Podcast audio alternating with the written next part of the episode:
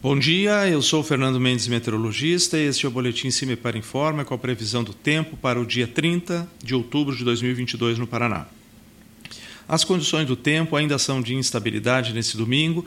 Temos uma frente fria que avança, o sistema desloca principalmente da noite de domingo, da tarde e noite de domingo para amanhã, madrugada amanhã de segunda-feira.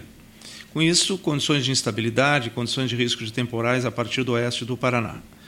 A temperatura mínima está prevista para a região sul do estado, com 16 graus centígrados em União da Vitória, e a máxima está prevista para a região de Paranavaí, com 23 graus Celsius.